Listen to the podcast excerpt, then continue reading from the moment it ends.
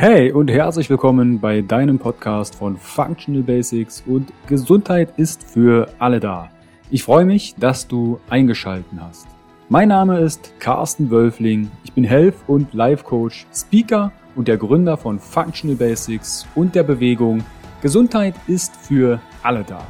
Functional Basics vereint dir die besten und effizientesten Werkzeuge, erprobte Schritte und authentische Experten aus verschiedenen Fach- und Lebensbereichen, sodass du deine Ziele nachhaltig erfolgreich erreichst und das Leben erlebst, was du dir wünschst. Erhalte die richtigen Tools und Impulse und kreiere gemeinsam, entspannt und flexibel Schritt für Schritt deine Basis für mehr natürliche Gesundheit, Entfaltung deiner Persönlichkeit, mehr Bewusstsein und Lebensfülle.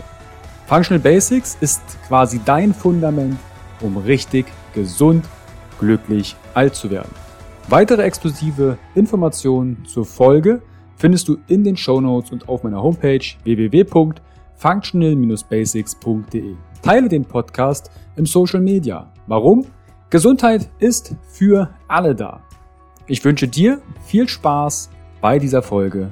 Dein Carsten. Herzlich willkommen wieder beim Interview von Functional Basics mit deiner Bewegung. Gesundheit ist für alle da. Ich freue mich, dass du wieder eingeschaltet hast. Und falls du das allererste Mal hier reinhörst, fühle dich herzlich willkommen. Heute dreht sich um das Thema Streit, Eifersucht und fehlende Nähe. Und über dieses Thema spreche ich mit der Psychologin und Paartherapeutin Anouk Algermissen. Grüß dich, Anouk. Hallo, schön hier zu sein. Das Thema Streit, Eifersucht und fehlende Nähe mhm. hat den einen oder anderen in der Community, ich sag mal, nicht getriggert, aber es kamen ja. einige Fragen ja, auf meinen Instagram-Kanal rein. Ja. Und bevor wir auf das Thema, auch die Fragen und die Headline zu sprechen kommen, wie bist du zur Psychologie gekommen? Was fasziniert dich an dem Beruf Paartherapeutin? Mhm. Hm. Tatsächlich war das bei mir schon immer so, dass ich ein sehr großes Interesse einfach für Menschen hatte, um zu verstehen, wie funktionieren wir so? Warum sind wir auch manchmal so paradox? Ne? Warum verhalten wir uns die auf die eine Art, wollen aber eigentlich tief im Herzen vielleicht was ganz anderes? Ne? Wo man das ja manchmal von sich auch kennt, wo man so dasteht und denkt, Mensch, warum habe ich denn das gerade gemacht? So, ich will ja eigentlich dahin. So. Und ich fand das immer sehr, sehr spannend. Ähm, war auch eigentlich immer sehr gerne in sozialen Situationen jemand, der Leute beobachtet hat. Das heißt, es war für mich immer schon so relativ intuitiv, ich bin ein sehr neugieriger Mensch. Ähm, und dann ist das tatsächlich irgendwann zu dem, zu der Idee geworden. So, die Psychologie passt eigentlich gut zu mir als Person mit meinen ähm, Wesenszügen. Genau, habe ich angefangen, das zu studieren, Bachelor und Master dann und da hat sich dann so nach und nach rauskristallisiert, in welche Richtung ich gehen wollte. In der Psychologie gibt es ja wahnsinnig viele Möglichkeiten, in welches Feld man da einsteigt. Ich war am Anfang sehr interessiert, ähm, mehr über die Sexualwissenschaften zu lernen und habe da auch Praktika gemacht, meine Arbeiten dazu geschrieben, mich also schon so darauf spezialisiert innerhalb meines Studiums und kam dann quasi darüber zu den Paaren und ähm, habe mich dann da weiter orientiert und fand einfach sehr, sehr spannend, zu sehen, wie die Dynamik zwischen Paaren, ähm, welche Auswirkungen das haben kann. Ne? Und ähm, habe dann auch gesehen, wie viel Leidensdruck da herrscht. Ne? Und dass einfach sehr wenig, ich sag mal, qualitativ hochwertige Informationen da sind. Ne? Also als ich ein Teenager war und noch keine Beziehung hatte, habe ich mich gefragt, wie macht man das denn? Ne? Wie schafft man das denn, so eine glückliche Beziehung? Habe dann irgendwie in Ratgebern mal geguckt oder ne, in Magazinen und ich möchte es jetzt auf keinen Fall schlecht reden, aber das sind halt, ist häufig eben nicht von ähm, ja, Psychologen geschrieben. Ne? Und das merkt man halt auch an der einen oder anderen Stelle, wo sich dann viele Mythen oder so Regeln einschleichen. Genau, und da dachte ich mir, das wäre wirklich mal wichtig, dass man da ein bisschen aufräumt und den Leuten was Konkretes mit an die Hand gibt, weil ich habe das Gefühl, so eine gute, glückliche Beziehung wird einfach vorausgesetzt, weil keiner weiß, wie man es wirklich hinbekommt. Was ist da so eine Regel, die dir immer mal wieder begegnet, wo du sagst, ey, die, warum, die müssen wir streichen? Generell, dass es Regeln gibt. Ne? Oder mhm. also, ne, gerade, ja, wenn man das Gefühl hat, okay, eine Beziehung muss so und so aussehen. Zum Beispiel, ich muss immer alles mit meinem Partner zusammen machen. Ne? Oder wenn der nicht weiß, was ich eigentlich will, dann ist das nicht der Richtige für mich. Ne? Oder wenn wir streiten, dann ist die Beziehung am Ende. Solche Sachen, das sind aber eigentlich nur Stereotype oder ganz bestimmte Vorstellungen, die wir haben und die halt nicht flexibel sind, nicht angepasst auf die individuelle Situation eines Paares. Und da muss es einfach viel, viel mehr Variation geben und auch viel, viel mehr wissen, wie man das dann anpacken kann, wenn man gemerkt hat, oh, hier ist ein Problem. Ich kann ja jetzt nicht einfach so eine Schablone drauflegen und sagen, okay, ich mache das so jetzt, wie ich das gelernt habe, weil vielleicht ist das für mich gar nicht das Richtige, sondern ich muss für mich individuell herausfinden, wie ich damit umgehen will. Und dann ist die Frage, wie mache ich das? Und da gibt es dann ja schon einige Richtwerte, die man halt durch die Psychologie, durch die Wissenschaft auch nutzen kann, damit umzugehen. Jetzt ist ja das Thema Paartherapie. Wir haben jetzt 2022, mhm. März.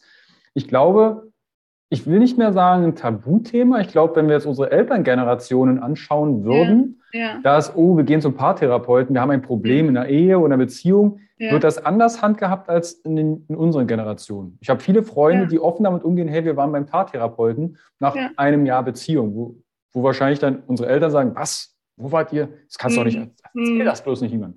Wie ja. hat sich die Paartherapie so in den Jahren ähm, entwickelt?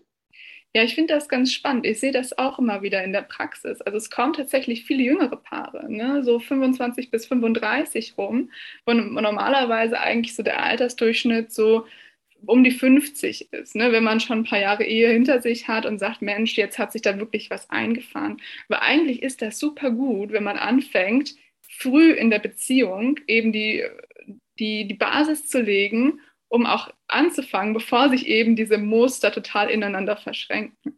Und ich sehe das auch eigentlich, dass die jüngere Generation da offener ist, ne? auch wenn man jetzt auf Instagram guckt oder TikTok oder sonst wo in sozialen Medien, dass man Therapie macht, dass man zum Therapeuten geht, ist bei manchen Kreisen fast schon so, gehört zum guten Ton dazu. So, ich lasse da mal hingucken oder ich bin offen dafür, auch über meine Fehler zu reden.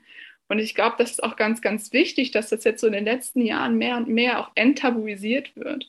Und dass es nicht mehr so dieses Stigma hat, ich gehe zur Therapie, also bin ich ein Psycho.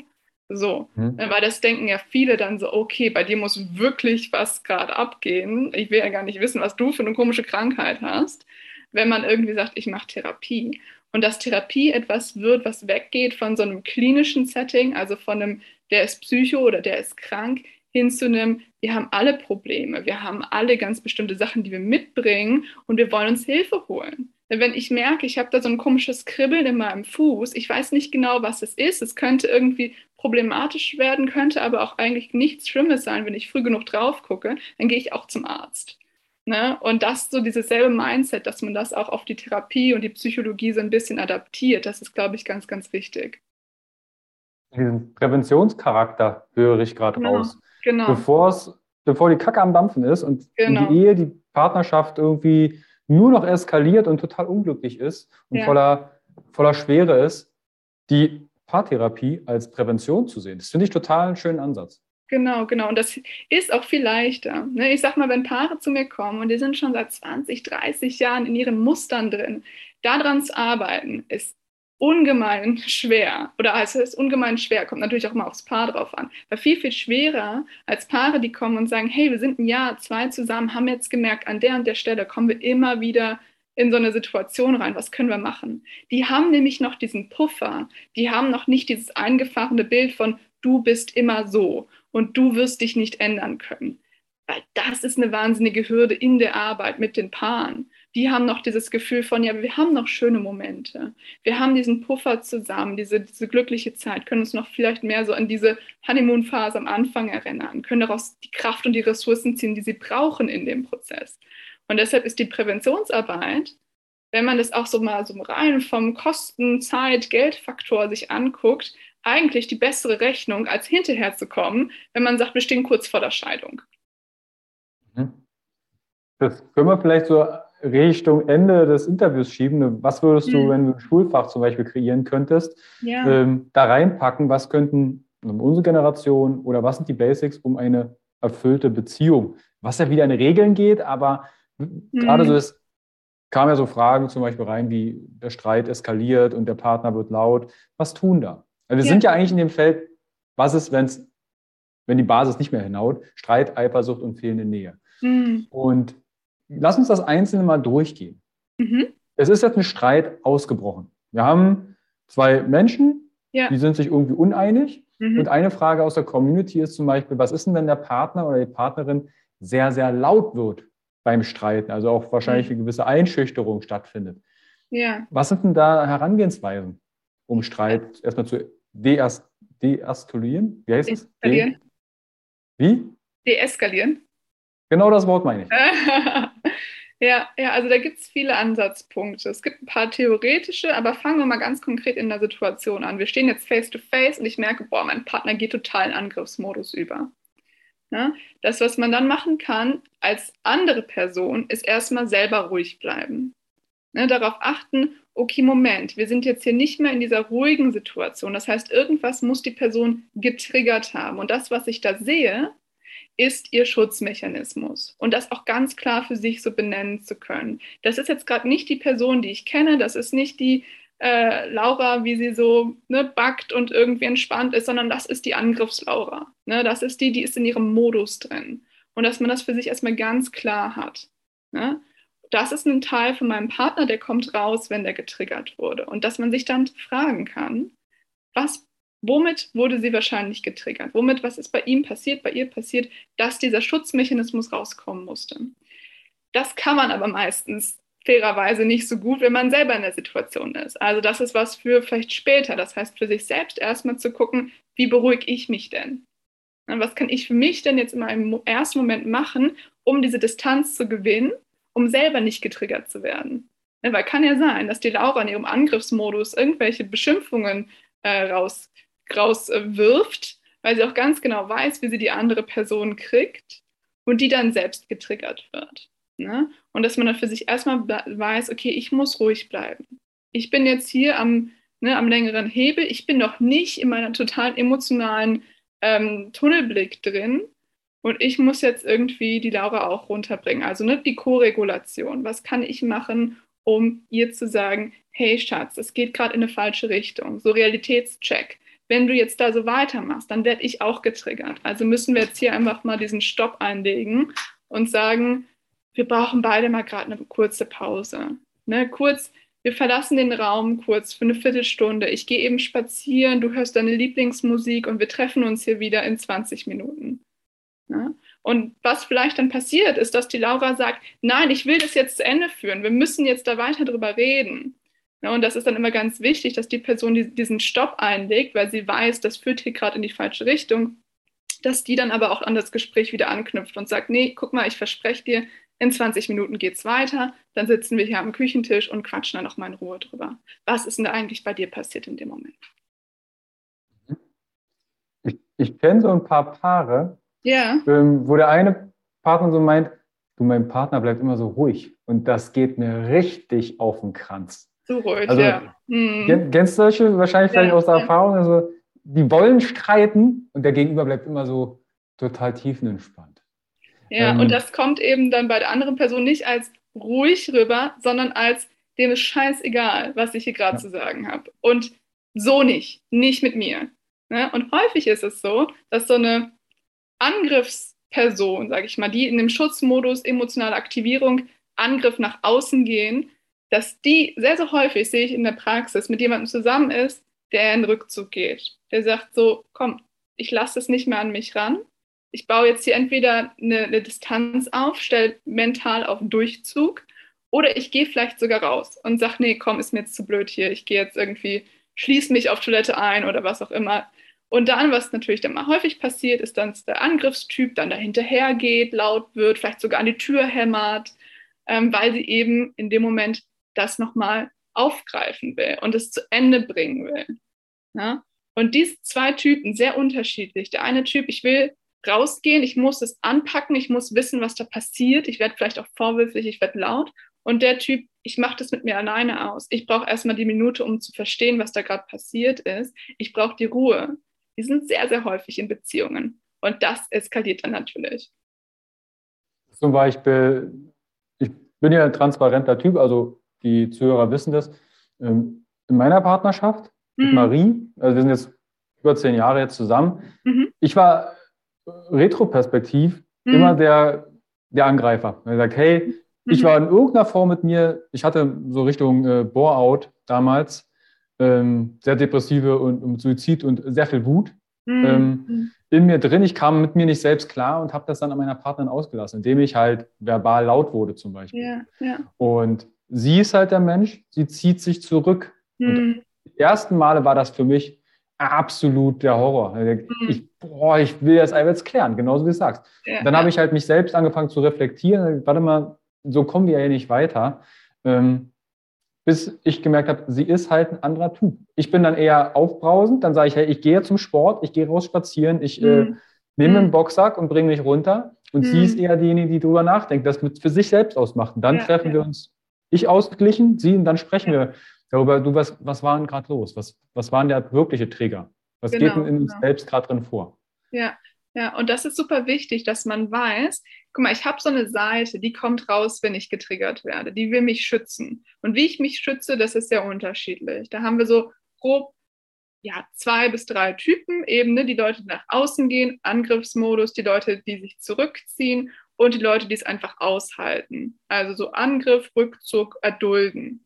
Das sind so drei Typen und die reagieren einfach sehr, sehr unterschiedlich. Ja, und da muss man das auch wissen. Das ist jetzt nicht jemand, der tendenziell böse ist oder tendenziell dem ist alles scheißegal, sondern das sind Modi, die kommen raus, wenn sie benötigt werden. Ja, und wenn ich einmal in diesem Modus drin bin, habe ich die Scheuklappen sowas von auf, da kommt nichts mehr durch. Da kann jemand die besten Argumente bringen und sagen, hey, überleg doch mal und überhaupt. Wenn ich in diesem Tunnel drin bin, bin ich im Tunnel und Emotionen sind so stark, da kannst du nicht mit der Kognition reinkommen. Da, da passiert nichts. So, ne? Das kennen vielleicht auch einige, dieses Gefühl von, ich bin dann nur noch Emotion. Ich muss dann einfach nur noch so, oh. und wenn dann jemand das und das sagt, kommt nicht an, total blockiert. Ne? Das heißt, man muss sich da erstmal selbst runterregulieren, bevor man überhaupt wieder die Kognition anzapfen kann und sagen kann, guck mal, wir wollen jetzt einfach nochmal sachlich drauf schauen, was ist denn da passiert. Ne? Weil vorher müssen beide ruhig sein. Welcher Typ bist du? ich bin so ein bisschen, ich bin eher so der Rückzugs, ich muss erstmal drüber nachdenken Typ. Ja, mhm. ja. Es ist auch mal ganz spannend. Ich sehe das ja dann auch in meinen Klienten. Ne? Wenn die dann sowas erzählen, merke ich natürlich auch, ja, das ist natürlich bei mir auch was. Oder ich kann da auch ne, das verstehen. Ich kenne aber auch viele Angriffstypen.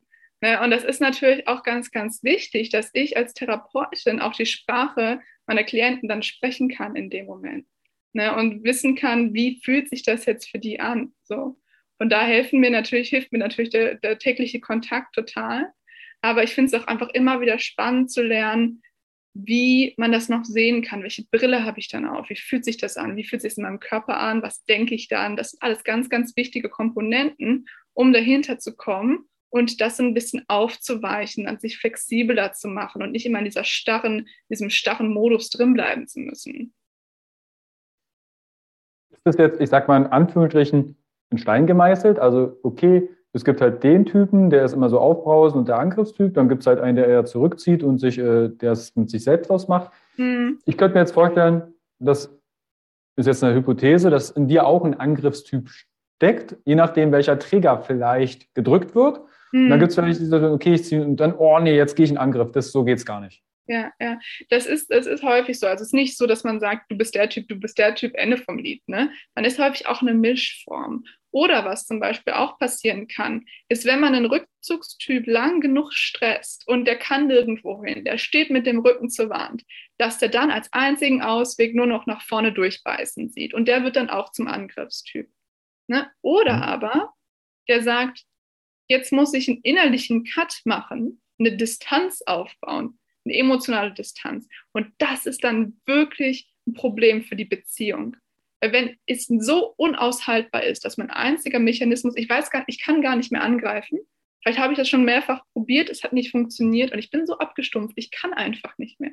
Dass dann mein, mein letztes Refugium ist, ich kappe die Emotionen zu dir. Ich stelle eine Kälte her, damit du mir nicht mehr so wehtun kannst.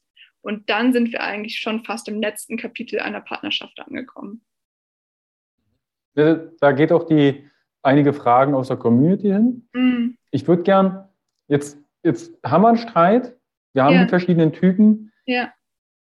Hast du da vielleicht Impulse? Also, wenn jetzt ein Pärchen bei dir in der Therapie wäre und du kriegst mhm. ja so, okay, das ist der und der, mhm. welche mhm. Strategien können diese probieren? Ja, ja. Also zumal der erste wichtige Punkt ist überhaupt wahrnehmen, was gerade mit mir passiert. Ne? Weil häufig sind wir einfach so unbewusst am Ablaufen und am Machen und Tun. Wir sind so in diesem Prozess drin, dass wir gar nicht mitbekommen, was passiert. Ne? Das meine ich mit diesem Tunnelblick. Wir wachen erst auf, wenn es quasi schon zu spät ist. Das Aller, Allerwichtigste ist frühzeitig mitbekommen, wann komme ich in den Modus rein. Welche Signale kenne ich von mir? Körpersignale, Emotionen, Gedanken, was auch immer es ist. Und da wirklich das Trainieren, Trainieren, Trainieren, dass man darauf achtet, wann komme ich in den Modus rein. So, das ist so der erste Teil. Der zweite Teil ist, mitbekommen, was ist denn eigentlich so der Grund der Trigger? Und man könnte jetzt sagen, ja, der Trigger ist, weil du die Spülmaschine nicht ausgeräumt hast oder der Trigger ist, weil du mich mal wieder hast sitzen lassen oder, oder, oder. Meistens ist aber dahinter etwas, so eine Art Grundthema, was auch jetzt, davon gibt es jetzt nicht 100 pro Person. Wir alle haben so ein, zwei, drei Themen, die uns eigentlich immer wieder anfressen. Sowas wie, ja, du hast mich sitzen lassen, ist vielleicht die größere Frage, bin ich dir eigentlich wichtig? Kann ich mich eigentlich auf dich verlassen? Und solche Grundthemen, die kommen dann immer wieder in unterschiedlichen Kontexten raus. Zum Beispiel heute warst du zehn Minuten zu spät und letzte Woche hatte ich irgendwie das Gefühl, ähm, du bist nicht ganz emotional bei mir. Kann es sein, dass wir unsere Verbindung verlieren? Ich habe Angst, dich zu verlieren. Dann ist das so ein Grundthema, das sich immer wieder manifestiert in unterschiedlichen Situationen. Und da für sich mal hinzugucken, was ist mein Thema? Was kommt für mich immer und immer wieder auf?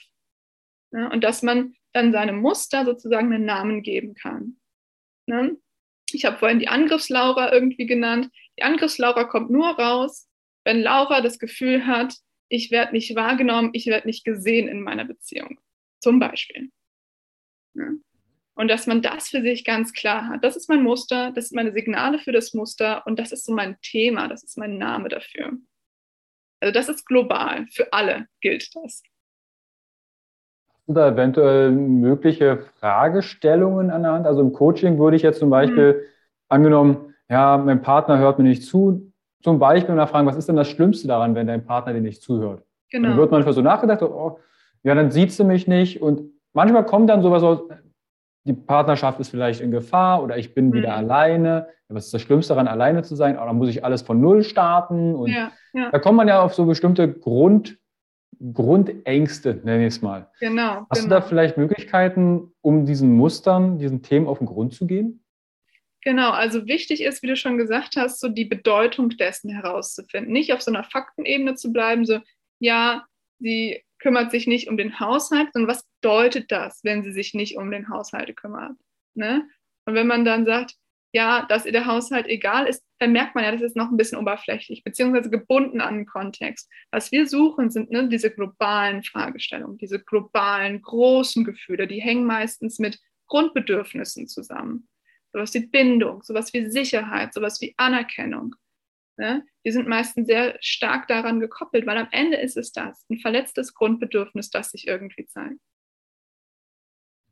Genau. Wenn ich dieses Grundmuster erkannt habe, mhm. was wäre dann der nächste Schritt? Der nächste Schritt ist üben. üben ist zu erkennen. Wenn ich es mhm. dann erkannt habe, angenommen, ich bin in der Situation, ich merke so, oh scheiße, hier würde ich normalerweise total in den Angriffsmodus gehen. Ich weiß aber jetzt, mein Thema ist, ich kann mich irgendwie, ich habe das Gefühl, ich kann mich nicht auf dich verlassen. Ja? Dass ich dann merke, okay, das ist wieder mein Thema. Es hat auch einen Sinn, dass es jetzt gerade rauskommt, ne? weil die Situation für mich sich so anfühlt. Dann habe ich schon mal den großen Teil geschafft, nämlich so eine Distanz, so eine Vogelperspektive mit reinzubringen wichtig. Ohne das geht es nicht. Ja? Und dass man sich dann fragt, okay, was mache ich denn jetzt damit? Weil wenn ich das erkannt habe, kann ich nämlich das Bedürfnis dahinter kommunizieren. Zum Beispiel, hey, ich habe irgendwie in letzter Zeit das Gefühl, ich werde nicht wirklich gesehen in der Beziehung, weil das und das und das hat in mir diesen, diesen, diesen Eindruck hinterlassen. Ja? Und dann kann man nämlich ganz anders kommunizieren. Dann gehen wir nämlich weg von diesem Angriffsschutzmodus oder Rückzugsmodus, egal was es ist, und kommen dahin, ein Gespräch über die verletzten Grundbedürfnisse zu führen. Das ist ein ganz anderes Gespräch, als wenn man sagt, du Arschloch hast dir mal wieder nicht um den Haushalt gekümmert. Ja? Sondern ich sage dann, dass ich, ich habe manchmal einfach das Gefühl, wenn ich sehe, du hast dich nicht um den Haushalt gekümmert, dass ich ganz alleine dastehe. Ja? Und ich hätte so gerne einen Partner, der mich wirklich unterstützt, auf den ich mich verlassen kann. Und bei mir springt dann einfach so ein verletztes Grundbedürfnis von Sicherheit, weil ich nicht weiß, bist du wirklich da mit den Aufgaben, wenn ich dich brauche? Da macht man sich ja verletzlich. Da guckt man ja mal hinter die Wut. Und du hast vorhin was ganz Schönes gesagt. Du hast gesagt, du bist auch eigentlich der Angriffstyp, aber du wusstest auch, dass hinter deiner Wut eigentlich eine verletzliche Seite liegt. Und das ist auch ganz, ganz häufig so dass die Wut eigentlich so wie so eine Deckelemotion ist, die so obendrauf kommt als zweite Emotion. Und dahinter steht eigentlich was anderes. Dahinter steht ein verletzliches Gefühl. Und dieses verletzliche Gefühl zu zeigen, das ist der Kern. Und das ist auch so, sagen wir, der Goldstandard für wirklich so eine echte, offene ähm, Kommunikation von Herzen. Da müssen wir hin. Kommunikation höre ich ganz häufig ähm, mhm. aus wenn wir jetzt Interviews in dem Bereich, ich nenne es mal Persönlichkeitsentfaltung, ist Kommunikation, gerade das Thema gewaltfreie Kommunikation, ein ganz großes Thema. Ob jetzt mit einem Partner, mit einer Partnerin, Beziehungen, mit Freunden, mhm. im Social Media und Co. Da, ich glaube, aber dafür ist, finde ich, eine Partnerschaft ja da, um sich zu entwickeln, zu entfalten. Und du okay. kriegst halt jeden Tag, zack, wachst du vor einem Spiegel auf und guckst rein, ob du genau. willst oder nicht. Ja, ja. Ähm, vielleicht noch ein Punkt zum Kommunikation. Das höre ich natürlich auch wahnsinnig häufig, dass man sagt, okay, für eine gute Beziehung müsst ihr einfach besser kommunizieren. Und das ist ein bisschen, ah, das tut mir in Ohren weh. Ne? Mhm. Weil kommunizieren kann man vieles. Theoretisch zu sagen, du bist ein Arschloch, weil du die Spülmaschine nicht ausgeräumt hast, ist auch Kommunikation. Die Frage ist wie und die Frage ist was. Und um kommunizieren zu können, muss ich vorher eine ganze Menge, eine ganze Reihe an inneren Abläufen erstmal gemacht haben. Kommunikation ist die Spitze des Eisbergs. Das ist einfach. So, das, also, da müssen wir uns eigentlich fast keinen Gedanken drum machen. Ne? Aber der Teil davor, das ist harte Arbeit. Ja, und Kommunikation ist dann nur noch der letzte, das letzte Zipfelchen sozusagen. Und deshalb, ja, Kommunikation ist wichtig. Wenn man diese inneren Vorgänge nicht nach außen transportiert, ist schwer. Ne, dann bringt das einen gerade in der Partnerschaft auch nicht weiter, vielleicht für einen selbst, aber der Partner, die Partnerin nicht. Aber das, was davor passiert, ist eigentlich aus meinen Augen raus viel, viel wichtiger. Aber das, was da die Grundthemen Träger, das ist das, was du mit harter Arbeit jetzt meinst, oder? Genau, genau. Für sich erstmal mitzubekommen, was passiert da in mir? Ähm, kenne ich das vielleicht schon länger? Ist das ein Thema, das begleitet mich vielleicht schon aus der Vergangenheit? Vielleicht reicht es sogar schon in die Kindheit zurück. Ne, ist das so ein Gefühl, das ist schon ganz, ganz alt. Und da erstmal diese Arbeit zu machen, für sich selber zu gucken, was ist denn das in mir, was diese Wahrnehmung so einfärbt, wenn ich in dem Muster drin bin.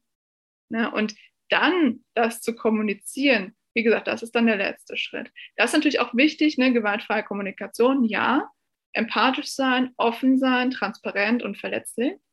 Ne? Aber das nützt mir alles nichts, wenn ich nicht vorher ganz genau weiß, was ich eigentlich kommunizieren will. Ja, es ist deeskaliert, jetzt habe ich das Wort ja auch mal ordentlich gesagt. Vielleicht den Streit, wenn ihr die gewaltfreie Kommunikation anwenden könnt, yeah. aber wenn ihr dann nicht hinter die Fassade schaut, was ihr eigentlich kommuniziert, einfach nur schlichten ist ja jetzt auch nicht die Lösung. Es gibt mhm. ja trotzdem Grund, getriggert zu werden. Und ähm, meistens, ja? Mhm. Nee?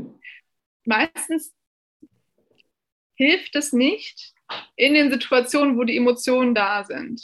Also man bräuchte eigentlich gewaltfreie Kommunikation genau dann, aber dann ist sie meistens am schwierigsten.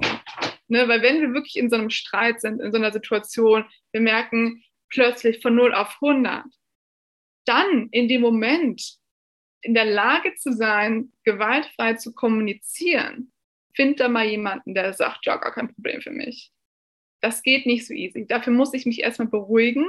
Und um mich zu beruhigen, muss ich verstehen, was bei mir gerade abgeht. Und dann kann ich gewaltfrei kommunizieren. Aber es geht nur so rum. Nicht, ich bin total getriggert und jetzt versuche ich auch noch irgendwie gewaltfrei zu kommunizieren. Auf Teufel kommt. Nein, das, das klappt einfach nicht. Weil die Emotion eben stärker ist als die Kognition gewaltfrei zu kommunizieren. Dafür brauche ich kognitive Ressourcen. Die habe ich nicht, wenn ich emotional aktiviert bin. Damit wir einen, einen kleinen Haken an das Thema Streit und zu, zum nächsten Thema Eifersucht kommen können, mhm. hast du da vielleicht eine Literatur oder auch wenn du sagst, ah, bei den Ratgebern, da steckt immer, ah, da müssten so ein paar Sachen richtiggestellt werden. Mhm. Hast du da vielleicht Literaturempfehlungen, wenn es um die Streittypen oder dieses Grundthemen, dieses Rausfinden, gibt es da ein Buch, was du empfehlen würdest? Also wir arbeiten zum Beispiel in der Praxis mit Schematherapie und da geht es eben genau um diese Muster und auch um diese Typen, die ich gerade beschrieben habe. Und da gibt es von Eckhard Rödiger einige Bücher zu. Ähm, zum Beispiel für Paare gibt es ein Buch, das heißt Passt doch. Da geht es auch genau um diese Themen. Aber generell, wenn man sich mal in diese Typen so ein bisschen reinlesen will, dazu gibt es einiges. Auch einfach, wenn man mal Schematherapie googelt oder so, da findet man viele Bücher, auch von Gitta Jakob ähm, genau, da gibt es einiges an Literatur zu. Ähm, es gibt auch, das ist ja ähm, mehr so im amerikanischen Raum gerade da, ähm, von Bowlby, diese Typen, ähm, zum Beispiel ängstlich vermeidender Bindungstyp oder was für Bindungstypen habe ich. Ne, dazu kann man dann auch nochmal gucken, das spielt so in so eine ähnliche Richtung mit rein. Einfach wenn man sagt, ich möchte mein Universum da an, an, an ähm, News und Büchern so ein bisschen erweitern. Da gibt es auch einiges zu. Verlinken wir euch unten in die Show Notes. Klickt euch da gern durch. Ich finde es immer ganz gut, wenn man noch vielleicht mal eine Literatur hat. Hm. Wenn zum Beispiel, wenn uns wenn äh, Marie mich irgendwelchen Thema triggern oder ich ein Interesse habe, das mal einbringe und wir merken, mh, hm, wir kommen da nicht auf einen Konsens, dann lesen wir manchmal die Bücher also yeah. Bücher dazu, separat yeah. und unterhalten uns dann über die Inhalte und kommen dann quasi. Ich habe letztens erst wieder ein Buch über äh, Astrologie gelesen. Interessiert mhm. mich persönlich null. Nein, mhm. null. Es gibt, äh, es gibt Themen, die mich äh, da faszinieren, aber mhm. ich würde kein Buch lesen. Aber um ja. sie besser zu verstehen, ja. hat es mir ein Buch gegeben, hier liest das mal. Habe ich es gelesen und wir haben, so jetzt weiß ich zumindest, was sie daran fasziniert und kann mhm. da zumindest ein bisschen mitsprechen. Ja, so, so handhaben wir das. Da bin ich da sehr dankbar, ähm, auch über Literatur. Ja, ja. Lass uns mal zur Eifersucht kommen. Weil ja, auch da sind einige Fragen aus der Community gekommen, wie zum Beispiel, mein Partner versteckt immer das Handy. Wie kann ich besser mit der Situation umgehen? Neue Freunde, neue Freundinnen im Freundeskreis, da, ah, da merke ich so Eifersucht. Was ist denn überhaupt Eifersucht? Was, warum werden wir eifersüchtig? Mm, mm. Ja, Eifersucht ist erstmal eine Emotion wie jede andere Emotion auch. Und Emotionen eine starke Emotion, die sich erstmal so ein bisschen negativ auch anfühlt, die zeigt uns, da ist ein Bedürfnis verletzt. Ja? Einsamkeit heißt, ein Bindungsbedürfnis ist zum Beispiel verletzt, also sehr, sehr grob gesprochen. Ne? Unsicherheit, Hilflosigkeit, Sicherheitsbedürfnis. Eifersucht ist häufig auch ein Bindungsbedürfnis. Ne? Also, oder auch eine Wichtigkeit. Bin ich dir wichtig genug? Wie läuft es gerade in unserer Beziehung? Kann ich mich auf dich verlassen? Das heißt, wenn Eifersucht da ist, muss man erstmal für sich feststellen, aha, irgendwas in mir wurde gerade verletzt, wurde gerade angeknackst, wurde gerade irgendwie in Mitleidenschaft gezogen. Und es ist jetzt auch meine Aufgabe für mich erstmal herauszufinden, was genau. Ne, wie du diese Frage gestellt was ist denn das Schlimme für mich jetzt, wenn ich sehe, mein Partner dreht das Handy weg? Ne? Zum Beispiel sowas wie, der vertraut mir nicht. Oder ich kann ihm nicht vertrauen. Ne? Und eine Beziehung sollte auf Vertrauen aufbauen. Und das ist für mich ein Signal, vielleicht, dass die Beziehung in Gefahr ist, weil ich nicht weiß, was da passiert. Und ich verliere vielleicht eine gewisse Kontrolle auch, ne? ein Hilflosigkeitsgefühl. Und das für sich erstmal ganz klar zu haben. Wenn ich das klar habe und nicht in der Emotion drin bin, zum Beispiel, ne, Partner macht das Handy zur Seite und ich denke mir so, was soll denn der Scheiß und geht total auf Angriff das ist nicht der richtige Moment, haben wir jetzt ja gerade darüber gesprochen, warum nicht. Ne? Aber dann zu meinem Partner hingehen und sagen, hey, ich habe jetzt mal die letzten paar Male gesehen oder das mitbekommen, dass du dein Handy so wegdrehst. Ne? Das löst in mir total Eifersucht aus, weil ich das Gefühl habe, irgendwie vielleicht vertraust du mir nicht. Ne? Vielleicht ist hier gerade was mit unserer Beziehung los. Und ich merke auch, das macht in mir so ein ganz schreckliches Gefühl von Hilflosigkeit, ne? weil ich nicht weiß, wie es euch mit der Situation umgehen. Ne, kannst du mir da helfen? Können wir da zusammen dran arbeiten? Ja, und schon hat man einen ganz anderen Zugang dazu, weil man eben aus dieser verletzlichen ähm, Haltung heraus gesprochen hat, was ja eigentlich wahnsinnig stark ist und sehr, sehr viel Mut eigentlich zeigt. Genau. Wie ist dann solche Situationen einzuordnen? auch schon erlebt, dass die Partner der Partner dann sagt und fragt, bist du eifersüchtig? Mhm. Das ist vielleicht irgendein Kontext. Sehr häufig wird dir dann gesagt, nö, ich bin nicht eifersüchtig. Ja, ja. Das ist ja eigentlich, ich sag mal klar wie Kloßbrühe, dass da mhm. eventuell ein Thema ist.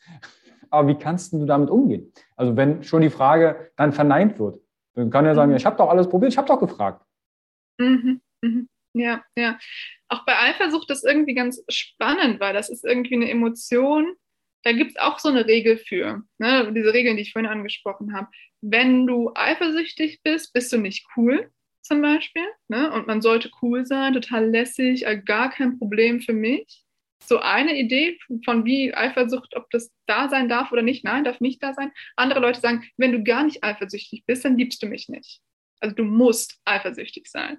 Das sind für mich wieder so starre Regeln, die uns aber nicht weiterbringen. Ja? Und wenn ich jetzt wissen will, wie gehe ich mit der Eifersucht um, muss ich erstmal für mich da reinspüren und mitbekommen, was heißt die für mich, was brauche ich in den Momenten ne? und wie kann ich meinem Partner kommunizieren, was da mit mir passiert, aber ihm natürlich auch einen Teil der, oder ihr einen Teil der Verantwortung geben und sagen, hey, das ist nicht nur meine Sache, du hast ja auch dein Handy da weggedreht und das hat mich getriggert bitte mach das nicht nochmal. Wenn du das Gefühl hast, du kannst mir nicht was zeigen, ist es deine Aufgabe, auch in dem Moment mit mir darüber zu reden. Aber dieses Handy wegdrehen, das ist einfach, äh, ist ja keine Kommunikation in dem Moment. Mhm. Finde ich ähm, einen total schönen Impuls. Also mhm. da sind wir ja auch am Ende wieder in der Kommunikation. Ja. Aber das wird uns ja meines Erachtens nicht beigebracht in der Schule. Und Eltern geben ja auch nur das weiter, wie sie gelernt haben zu kommunizieren, mhm. auch in einer Partnerschaft. Ja. Hast du da vielleicht eine, eine, Idee, wie die Kommunikation auch hier geübt werden kann? Wenn du sagst, gewaltfreie Kommunikation ist eher kognitiv, wie kann ich mit meinem Partner lernen zu kommunizieren? Hm. Dafür muss ich erstmal so ein Vertrauen aufbauen, gesehen zu werden in schwierigen Situationen. Das heißt, ich kann zu dir gehen, zum Beispiel, wenn ich merke, ich bin eifersüchtig und ich merke, da ist jemand, der interessiert es wirklich und der will auch herausfinden, was ist denn da bei dir passiert? Und er geht eben nicht in eine Angriffshaltung oder eine Blockhaltung. Dafür müssen beide Partner ihren Anteil machen. Ne? Ihren Anteil, ihre Verantwortung erstmal sehen bei mir kann ein Muster anspringen, wenn ich emotional aktiviert werde, wenn ein Grundbedürfnis verletzt wird. Das ist meine Aufgabe, das zu beruhigen und dann in die Kommunikation zu gehen. Ja, und wenn das beide machen, dass sich dann dieses Vertrauen aufbaut, weißt du, ich kann mit jedem Thema zu dir gehen. Ne, ich, kann, ich kann mich verletzlich zeigen, ich kann mich öffnen. Und dass man dann Schritt für Schritt dieses Vertrauen aufbaut, wir packen das zusammen, weil ich weiß, du bist da, du willst mich sehen, du bist engagiert, ich kann auf dich zugehen, ich kann dir vielleicht auch mal eine hässliche Seite von mir zeigen oder mal wirklich sagen, irgendwie, das hat das, das ist so ein tiefes Gefühl, das ist richtig schrecklich für mich. Ja, und dann kann man wahnsinnig wachsen als Paar. Ja, also das ist wirklich, wenn man das kann, kann man ja eigentlich jedes Problem lösen. Ja, weil es gibt ja in dem Sinne kein Problem, das dann nicht lösbar ist. Klar, wenn man jetzt sagt, eine Person will Kinder, eine nicht, Gut, schwierig, aber immerhin kann man darüber reden und offen sein, ne, das transparent machen. Und dann kann jeder für sich entscheiden, wie möchte ich damit umgehen. Ja, aber überhaupt dieser, diese Nähe, diese, dieser Austausch, diese wirkliche Offenheit, diese echte Transparenz, das muss man aufbauen Schritt für Schritt. Und das geht auch nicht einfach von heute auf morgen, sondern es ist wirklich eine Übungssache, wie ein Muskel, den man aufbaut. Jetzt weiß ich nicht, ob das ich sag mal, das nicht missverstehen, das Gleiche ist von der Strategie, wie zum Beispiel bei fehlender Nähe. Mhm. Und dazu würde ich jetzt einmal kommen. Wenn ihr natürlich jetzt merkt, warte mal, ich würde gern mehr über zum Beispiel Eifersucht erfahren, lasst es uns gern wissen. Einfach zum Beispiel unter dem Post auf dem Instagram-Portal functional.basics.podcast runterschreiben oder mit Anouk dann Kontakt aufnehmen oder mit mir und wir würden nochmal was nur zur Eifersucht machen. Hier bekommt ihr erstmal eine, eine solide Plattform. Ja, ja. Ich ganz kurz noch dazu. Ich meine, mhm. wir reden jetzt ja recht global darüber, ne, was alles so von der Grundstruktur da sein muss. Natürlich gibt es auch noch so ganz konkrete Sachen, ne, die man irgendwie machen kann, so Tipps, wie bringe ich mich zum Beispiel runter, ne, wenn ich eifersüchtig bin. Da hattest du vorhin schon Sachen an. Also das ist auch immer eine ähnliche Sache. Ne? Ob ich jetzt wütend bin oder eifersüchtig, in beiden Fällen muss ich mich runterbringen. Und da muss ich für mich erstmal lernen, was bringt mich runter. Du hast jetzt gesagt, du gehst zum Beispiel irgendwie eine Runde Sport machen, joggen, ne? sowas, dass es man für sich einfach weiß, okay, ich habe jetzt einen Plan. Und wenn diese Emotion aufkommt, was kann ich dann machen, um überhaupt in diesen Zustand zu kommen, zu gucken, was da eigentlich mit mir gerade passiert ist. Ja? Und dass man da für sich erstmal diese Steps dann hat. Ist das, Gott, ich, ich hoffe, ich mache jetzt hier kein Fass auf. Nicht, dass äh, jemand sagt, äh, ich denke in Stereotypen, aber ich habe mal gelesen, ich weiß nicht mehr, wo es war, dass Männer anders reagieren als Frauen. Männer sind eher, das ist sehr stereotypmäßig, mhm. eher, die brauchen dann Aktivität, mhm. ähm, wenn sie zum Beispiel wütend sind oder irgendwie aufgebracht sind. Mhm. Und äh, Frauen sprechen eher darüber. Und ich habe sowas mal gelesen wie, ne, die Frau ruft dann die beste Freundin an und spricht und sagt, ey, ich verstehe es gar nicht, wir hatten einen Streit, jetzt geht mein Partner auch noch raus und macht Sport. Ja, das könnte ja. ich. Ja. Hast du da schon mal sowas in irgendeiner Form wahrgenommen, dass das vielleicht geschlechtsabhängig ist?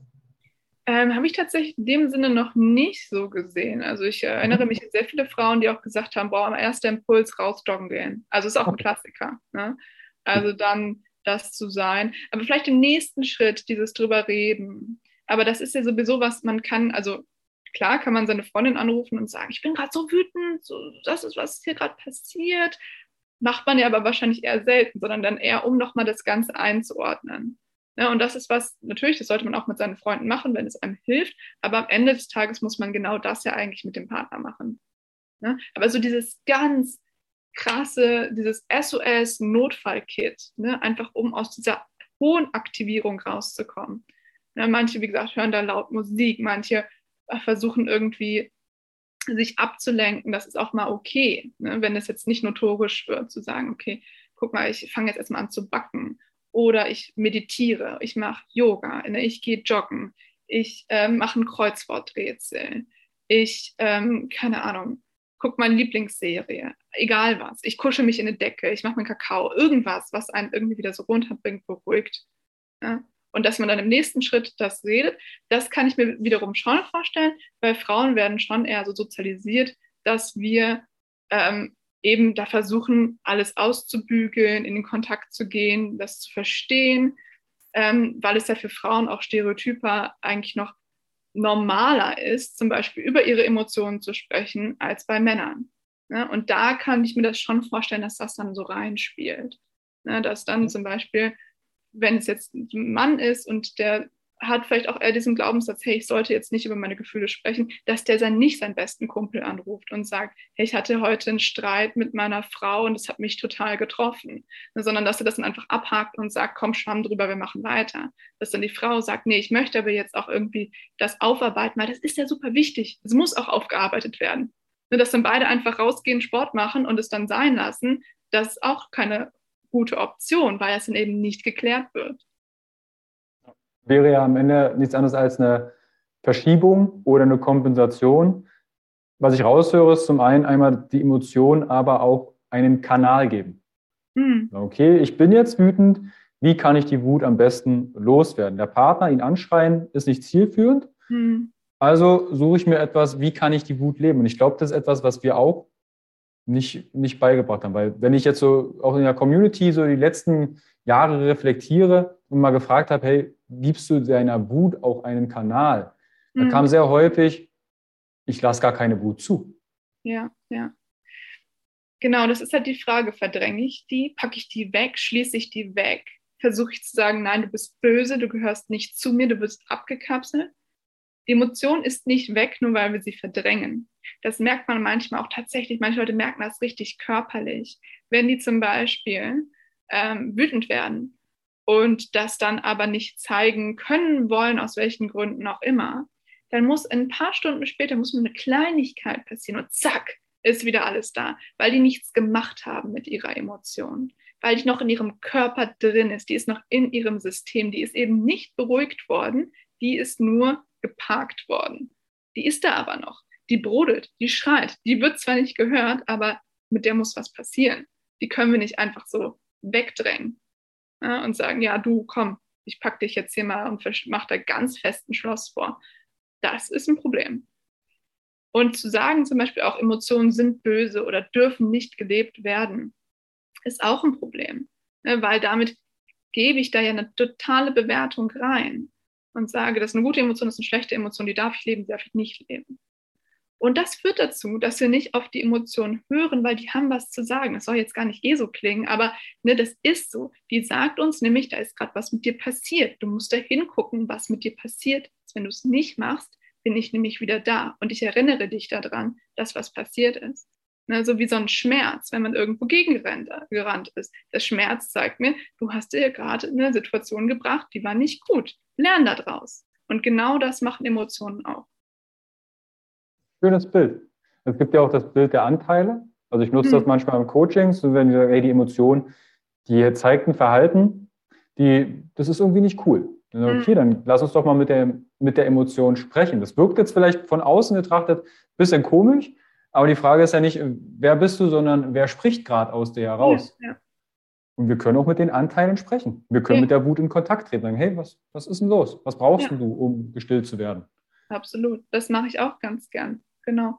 Dass man einfach sagt, okay, ne, ein Anteil oder ein Modus, ne? zum Beispiel das Verhalten ist ein Modus, die Emotion ist ein Modus, dann gibt es noch Gedanken, ne, das ist auch ein Modus, der irgendwie mit da reinkommt. Das Ganze ist ein Konglomerat, ein Muster.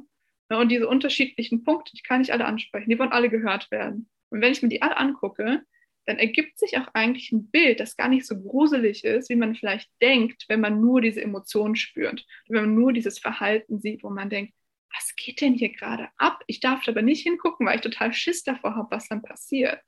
Aber eigentlich, wenn man da sich traut, da hinzuschauen, ne, wenn man da auf so einen Kern kommt, die sind verständlich, die sind nicht gruselig, die sind jetzt, ich möchte nicht sagen simpel, aber die haben eine ganz gewisse Einfachheit und eine Schönheit, die auch irgendwo da drin liegt, wenn man versteht, das ist die wirkliche Quelle davon. Alles klar. Ja, und das ist viel gruseliger ist, wenn man nicht weiß, was da eigentlich mit einem passiert. Ich überlege gerade, da gab es einen Trickfilm zu. Den, das war sogar in der systemischen Coaching-Ausbildung ähm, ein Film empfohlen. Ja. Äh, Alles steht Kopf. Kopf. Danke dir. Alles Sehr steht gerne. Kopf. Finde ich auch als Erwachsenen, schaut euch den an, weil dann bekommt ihr ein Abbild, was in euch so los ist. Und das sind, glaube ich, nur vier Anteile, die da gezeigt werden. Ne? Das sind die verschiedenen Emotionen, genau, genau. genau. Ja, das fand ich auch ganz spannend. Das hat tatsächlich auch eine Klientin von mir mit reingebracht. Ne? Die fand das am Anfang ein bisschen schwierig mit diesen Anteilen, meinte, hm, das klingt irgendwie so psycho-ehe, so weiß ich nicht, ob ich da irgendwie mit, ob ich das gut finde. Und dann kam die ein paar Sitzungen später und meinte, hey, haben Sie diesen Film von Pixar gesehen? Den mit den verschiedenen Emotionen. Ich so, ja, den kenne ich. So, das ist doch so, wie wir es letzte Sitzung besprochen haben. Und ich so, ja, genau so. ja. Also das verlinken wir euch, falls ihr den Film nicht kennt. Schaut ihn euch an. Das ist ein schöner, finde ich auch ein schöner Kinderfilm. Ja, einfach um auch seine Kinder zum Beispiel besser verstehen zu können. Ja. Wir haben noch das Thema fehlende Nähe. Mhm. Und da kam zum Beispiel auch das Thema, mein Partner, meine Partnerin zeigt mir immer wieder die kalte Schulter, lässt mich abblitzen. Was kann ich tun? Mhm. mhm. Ja, auch da ist natürlich erstmal wieder der erste Punkt für einen gucken, was kommt da auf? Was heißt es für mich, wenn ich abgeblitzt werde, wenn ich ne, keinen Bezug mehr dazu bekomme? Verliere ich den Kontakt? Verliere ich Bindung? Verliere ich Nähe? So, und was brauche ich dann eigentlich in dem Moment? Ne, und dass man dann eben auf seinen Partner zugeht. Und hier ist jetzt der entscheidende Trick, oder was heißt Trick, der entscheidende Punkt. Wenn man nicht möchte, dass das zum Beispiel eskaliert, weil wenn man jetzt denkt, ja Mensch, wenn ich das jetzt anspreche, dann weiß ich, da kommt ein Riesenstreit. Ich will doch aber eigentlich nur die Nähe. Ich will eigentlich, dass was Schönes passiert. Und dann ist super wichtig, dass man da reingeht und nicht sagt, das und das und das ist mir aufgefallen, das müssen wir ändern, sondern, hey, ich könnte mir vorstellen, dass es für dich vielleicht gerade sich so und so anfühlt und dass du deshalb jetzt gerade eher in die Distanz gehst. Kann das sein? Weil bei mir kam das so an. Na? Ne? Und dass man dann der anderen Person eben eine Möglichkeit gibt, anzudocken weil was sonst passieren kann, ist, wir wollen eigentlich Nähe wieder aufbauen, wir sagen das und die andere Person hört Kritik. Und zack, haben wir eine Mauer hoch und vielleicht eskaliert das Ganze. Auf jeden Fall können wir nicht darüber sprechen, was wir eigentlich wollen. Und deshalb ist es so wichtig, die Perspektive der anderen Person mit reinzubringen und zu sagen, hey, wir sind doch mal angetreten, um eine tolle Beziehung zu haben, um uns weiterzuentwickeln, weil wir uns lieben. Und ich habe gerade für mich das Gefühl, wir entfernen uns davon. Wie kann das sein? Hast du da eine Idee? Wie fühlt sich das gerade für dich an? Ich weiß, ich brauche gerade das. Geht es dir auch so? Na? Dass wir darüber kommunizieren und nicht in so eine Vorwurfshaltung, eine Kritikhaltung reinkommen, weil das führt meistens nirgendwo hin. Was ich gerade sehr spannend, was mir gerade so im Kopf kam, ist gerade auch wieder das Thema Spiegel, ne, diese Frage, was mhm. brauche ich denn eigentlich? Mein Partner ist kalt zu mir mhm. oder kühl. Was brauche ich in dem Moment? Und ich erinnere mich noch auch an Situationen in, in Coachings, wo der Klient, die Klientin dann meinte, wie, wo ich fragte, wie verhältst du dich, wenn du das Gefühl hast, dass er kalt zu dir ist? Ja. ja dann, äh, dann ignoriere ich ihn. Dann sage ich, ach so, also es, du nutzt die gleiche Strategie wie dein Gegenüber. Und da kam dann schon, ach du Kacke. Mhm. Und das hat manchmal schon ausgereicht, um vielleicht eine neue Perspektive. Wenn die Person kühl ist, dann bin ich auch kühl, dann wird es richtig kalt. Genau, ähm, genau ja. Dieses Verhalten, was ja. steckt dahinter, das ist sehr, sehr, sehr spannend. Genau, aber dann kommt ja wieder ein Modus raus. Ne? Das sind jetzt vielleicht zwei Leute, die eher auf Distanz gehen, wenn die getriggert werden. Ne, da ist einer, der geht auf Distanz, das triggert die andere Person, die geht auch auf Distanz. Da haben wir keinen lauten Streits in diesen Beziehungen mit zwei Rückzugs- oder Distanzleuten. Da haben wir aber Eiseskälte irgendwann. Ja, aber dann ist es dieses Gefühl von, ja, wir sind nur noch Mitbewohner, ne, wir haben uns eigentlich nichts mehr zu sagen. Haben wir uns ähm, auseinandergelebt. Genau, und dann kommt das. Und das kann genauso eine Beziehung beenden wie diese riesen feurigen Streits, wo man sich gegenseitig total verletzt. Ne? Das heißt, nur weil man nicht streitet, ist die Beziehung nicht einfach besser. Ne? Sondern auch mhm. da kann es dann eben dazu führen, dass man das Gefühl hat, du siehst mich eigentlich gar nicht. Und ne, wenn die Person dann sagt, ja, ich ziehe mich ja auch zurück, dann ist es der distanzierte Beschützer, der sagt, ja gut, dann brauche ich auch nichts mehr von dir. Mach du mal dein Ding. Guck mal, wie du zurechtkommst. Ich mache mein eigenes Ding. Und das ist ja genau das, was wir eigentlich nicht wollen in der Partnerschaft. Und deshalb ist es auch so wichtig, diese Verknüpfung herzustellen. Dieser Schutzmodus, der geht meistens in eine ganz andere Richtung als das, was wir eigentlich brauchen. In der Situation wollen wir eigentlich Nähe, wir wollen Bindung, wir wollen Vertrauen. Und der Schutzmodus führt dazu, dass wir dieses Bedürfnis nicht nur nicht bekommen, sondern es auch noch wahrscheinlicher machen, dass wir es das nächste Mal bekommen. Hm. Wenn ihr dazu Fragen habt, lasst uns wissen. Ne, also gerade das Thema. Aber was ich immer wieder raushöre, ist, bevor du den Finger auf deinen Partner oder deine Partnerin richtest, richte ihn auf dich selbst und stell dir solche Fragen wie, was brauche ich gerade? Mhm. Wie kann ich mich selbst runterbringen, mhm. um den Streit zu deeskalieren? Ich muss das ja. Wort ein paar Mal noch einbauen. ja, also, das, soll, ja mhm. das will man vielleicht am Anfang auch nicht so unbedingt hören. Ne? Viele kommen auch zu mir und sagen, indirekt sagen mir, ja, sagen Sie mir, dass ich recht habe, dass er schuld ist, dass sie schuld hat. Nein, es bringt sie auch nicht weiter, wenn ich das sagen würde, was ich natürlich absolut nicht tue. Und das Ding ist ja auch, wenn ich mich darauf verlasse, dass die andere Person sich verändert, ne, wenn ich sage, ja, aber du wirst doch immer laut, also musst du dich auch verändern, dann mache ich mich ja auch abhängig davon, dass die andere Person sich ihre Anteile anguckt. Ich werde total passiv. Ich bin abhängig davon, was passieren wird. Und das ist nicht gut, das wollen wir nicht. Wir wollen aktiv, wir wollen lösungsorientiert. Und das können wir am besten, wenn wir mit uns selber anfangen, weil das können wir kontrollieren. Ich kann nicht kontrollieren, ob mein Partner, meine Partnerin am Ende des Tages wirklich ihre Arbeit macht. Was ich kontrollieren kann, ist, ob ich meine Arbeit mache. Ja, und da können wir sehr wohl, sehr gut ansetzen. Da muss ich nicht erst darauf warten, dass äh, vielleicht, keine Ahnung, irgendwas Besonderes passiert oder wir mal wieder einen schönen Ausflug machen. Nein, da kann ich direkt heute mit anfangen. Also quasi proaktiv. Ganz genau. Ja. ja. Mhm.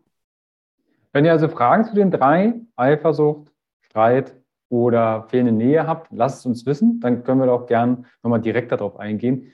Ich würde gern noch eine Frage stellen und zwar bezüglich Klischees, Paartherapeut mhm. oder Paartherapeutin. Das heißt, ich könnte mir jetzt vorstellen, ja, Paartherapeuten, die haben immer die glücklichsten Beziehungen oder sind total beziehungsunfähig. Ja.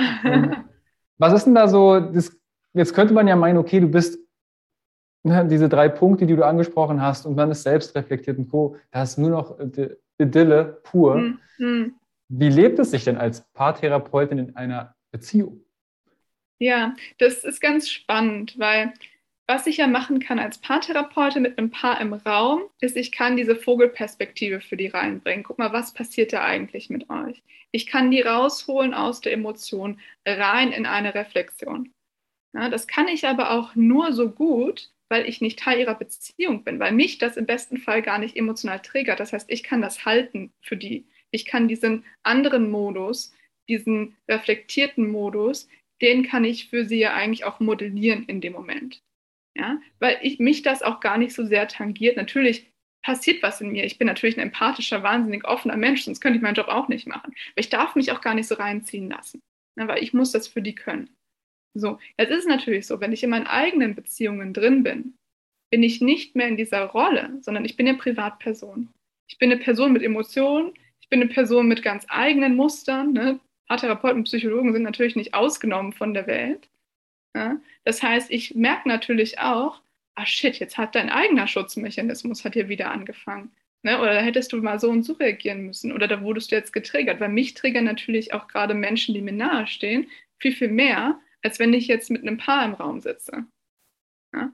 Aber ich glaube, was vielleicht wie bei jedem Beruf, wo man mehr Informationen zu hat, na, das ist natürlich schon so, dass ich mit der Übung auch, weil ich ja jeden Tag auch mit den Paaren sozusagen übe, auch für mich übe ja in dem Moment, schon auch leichter vielleicht als andere, die das einfach nicht gewohnt sind, weil sie es noch nicht so häufig gemacht haben, schneller da rauskomme. Ne? Mhm. Oder schneller mal merke, okay, Moment, das und das und das ist hier gerade passiert. Es muss nicht heißen, dass es immer klappt, aber da habe ich natürlich einfach einen Vorsprung, einfach weil ich es tagtäglich trainiere. Ja, also diesen Vorsprung, ich glaube, das ist eine schöne Umschreibung, weil ich kriege das auch mal, mal gefragt, so Carsten, so als Coach in verschiedenen Bereichen, wie ist denn das in der Beziehung? Ja, äh, von außen drauf gesehen ist das immer ganz nett, aber mhm. wir haben ja selbst unsere Trigger. Genau. Und dann lassen, holen wir uns auch selbst einen Coach oder eine Coach oder eine Supervision ja. und dann lassen uns das anschauen. Aber ich kenne das aus der äh, Partnerschaft selbst, dass da Marie zu mir mal sagt, hey, sie will jetzt aber nicht den Coach. Okay, das fällt mir auch in dem Moment gerade schwer ja, Coach ja. zu sein. Ja, genau. Aber es ist auch so, dass viele Therapeuten, viele Coaches haben selber eben nochmal Therapeuten und Coaches. Und eben weil wir jemanden brauchen manchmal, der eben diese Außenperspektive für uns hält, der diesen Raum für uns schafft. Auf jeden ja. Fall. Und ich glaube, es ist auch ganz, ganz wichtig, dass man eben es auch lernt, wann bin ich Privatperson ne? und wann bin ich wirklich in auch in einer ganz bestimmten Rolle. Ich rede dann ja auch auf eine ganz bestimmte Art. Ne? Also ja. ich bin ja dann nicht, wuh, alles klar, wuh, was geht so. Nein, nein, das brauchen die in dem Moment nicht. Ne? Also bin ich ja natürlich auch eben in der Art und Weise, wie ich dann stattfinde als Person, ne, muss ich ja auch eben dazu beitragen können, dass die eben aus dieser Emotion rauskommen können und sich verstehen können. So. Aber ich darf natürlich für mich auch als menschliches Wesen nicht meine Fehler irgendwie wieder abdrehen oder mir jetzt irgendwie immer perfekt sein zu müssen oder keine Fehler machen zu dürfen, weil ich Therapeutin bin. Das wäre auch nicht gut für mich. Ne? Also deshalb auch da muss ich mir auch eingestehen, hey, da hättest du dann, äh, wenn du dir selber als Therapeutin gerade was raten könntest, dann hast du vielleicht nicht optimal gelöst. Ja, und da mhm. darf man ja auch ehrlich zu sich sein. Ne? Also am Ende des Tages eben Therapeuten, Psychologen, wir sind alle Menschen. Ne? Wir haben alle unsere Fehler.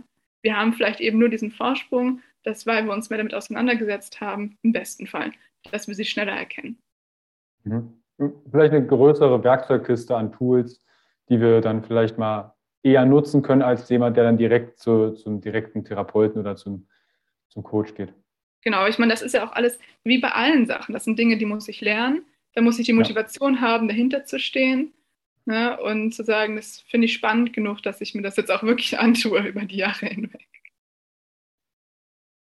Wir sind quasi schon bei der letzten Frage, fast letzten Frage. Wenn du ein Schulfach, Anouk, ja. kreieren könntest für die nächsten Generationen, Sehr wie würdest du es nennen und was wären die Inhalte?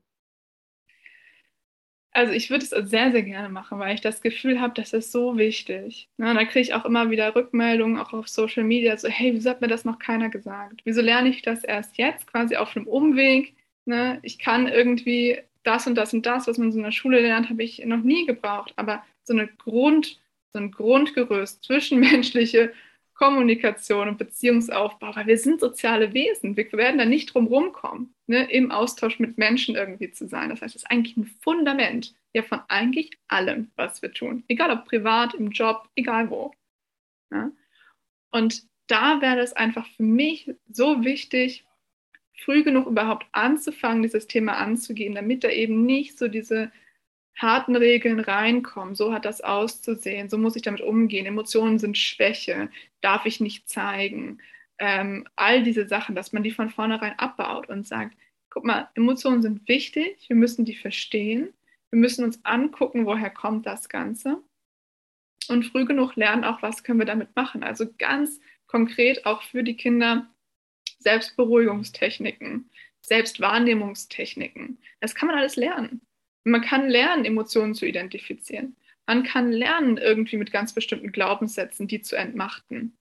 Ja, man kann lernen, sich selbst zu beruhigen. Man kann lernen, selbst mitfühlend zu sein.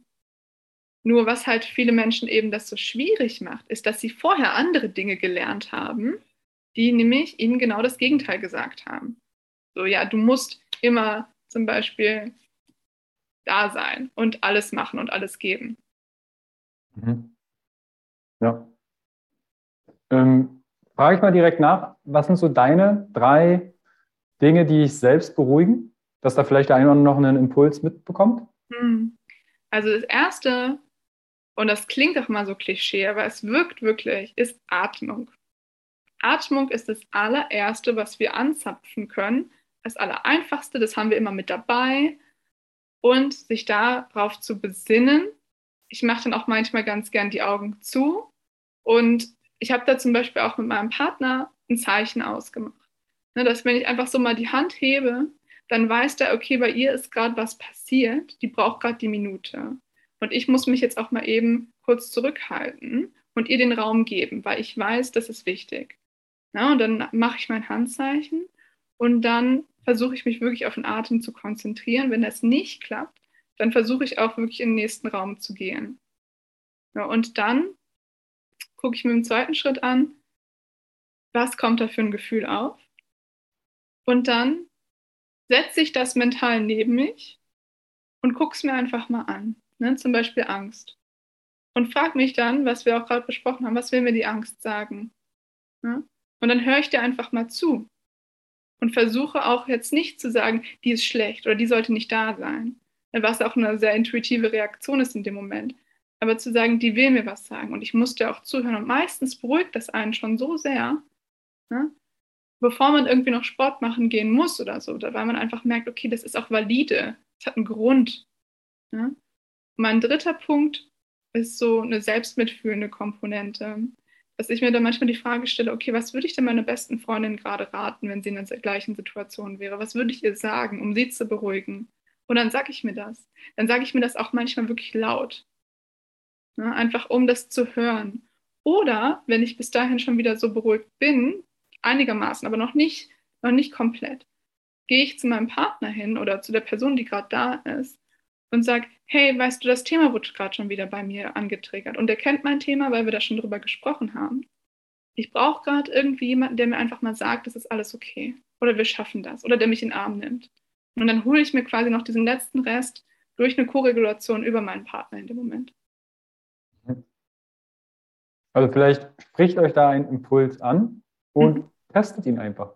Ja. Schaut mal, ob es für euch Mehrwert hat und hilft. Am Ende ist es ein Experiment. Genau, ja. Und da kann man sich ja auch einfach, wie gesagt, so einen kleinen Notfallplan aufschreiben. Ja, weil manchmal hat man die Sachen ausprobiert und in der Situation weiß man sie nicht mehr. Ne, pinnt euch den irgendwie an den Kühlschrank oder auf eine, eine Handy-Notiz, wo ihr einfach wisst, wenn es mir mal wieder richtig scheiße geht, dann draufklicken und gucken, okay, erster Punkt, atmen. Zweiter Punkt, kurz rausgehen. Dritter Punkt, dabei Musik hören, meine Lieblingsmusik. Vierter Punkt, meine Mutter anrufen. Keine Ahnung, was auch immer es ist. Aber dass man das einfach griffbereit hat und dann sagen kann, okay, ich denke jetzt an nichts mehr, ich mache einfach genau das, was auf diesem Plan steht und dann wird es schon wieder gut gehen. Oder zumindest einfach schon mal drei, vier Steps runter sein. Wenn ihr jetzt merkt, wartet mal, ich versuche das schon und kriege das auch ein bisschen Rahmen, aber trotzdem gibt es da noch Punkte, wo sie nicht weiterkommen Wie könnte ich jetzt mehr über deine Arbeit erfahren, mit dir Kontakt aufnehmen und wie würde die Zusammenarbeit mit dir ausschauen? Ja, also auf jeden Fall Kontakt kann man mit mir immer sehr gut über Instagram aufnehmen, at Papstpsychologie. Genau, da schreibe ich auch gerne mit den Leuten in den DMs. Das, ähm, und da stellen auch schon viele Leute Fragen. Das kann ich natürlich immer nur in einem gewissen Rahmen machen, ne? aber da auch einfach mal, wenn man mal so was, was braucht, da habe ich dann auch viel Content einfach dazu. Ähm, aber wenn es jetzt wirklich, wenn man merkt, da ist noch was Größeres, ne, dann ist das auch nicht über Instagram Tipps oder so zu regeln, sondern dann muss man, glaube ich, auch schon mal wirklich ein bisschen mehr Zeit reinbringen. Und dann wäre, glaube ich, eine Therapie schon sinnvoll. Es müssen keine 30, 40 Sitzungen sein. Manchmal kommt man auch schon wirklich mit zwei, drei gezielten, sehr, sehr knackigen Sitzungen sehr, sehr weit. Ne? Und da kann man zum Beispiel auch einfach fragen, hey, ist bei dir gerade noch eine, ein Platz frei? Und dann kann man online oder hier in Köln mit mir dann einen Termin buchen Genau, und dann mit mir vor Ort sprechen oder eben über, über Zoom. Verlinke ich euch natürlich alles in die Show Notes. Wenn ihr bei Instagram bei Nuk mal vorbeischaut, gerne abonnieren, liken, kommentieren, mit euren Liebsten teilen, eine Nachricht schreiben. Das ist so etwas, da freuen wir uns dann immer, wenn es kostenfreien Content wir euch zur Verfügung stellen, wie der Podcast hier, dann gerne mit euren Liebsten teilen. Das hilft ja auch anderen Menschen weiter. Das stimmt, ja. Anouk, ich danke dir vielmals einmal für deinen wertvollen Input, für die Impulse und natürlich auch, dass wir die drei Dinge Streit, Eifersucht und fehlende Nähe euch näher bringen konnten. Mhm. Sehr Anouk, gerne, hat mich sehr gefreut. Ich danke dir vielmals. Schaut bitte in die Show Notes. Gerne Anouk einen Besuch abstatten, mit ihr Kontakt aufnehmen und dann hören wir und sehen wir uns bald wieder. Anouk, ich danke dir vielmals. Sehr gerne. Dir noch einen schönen Tag. Dir auch. Ciao. Tschüss.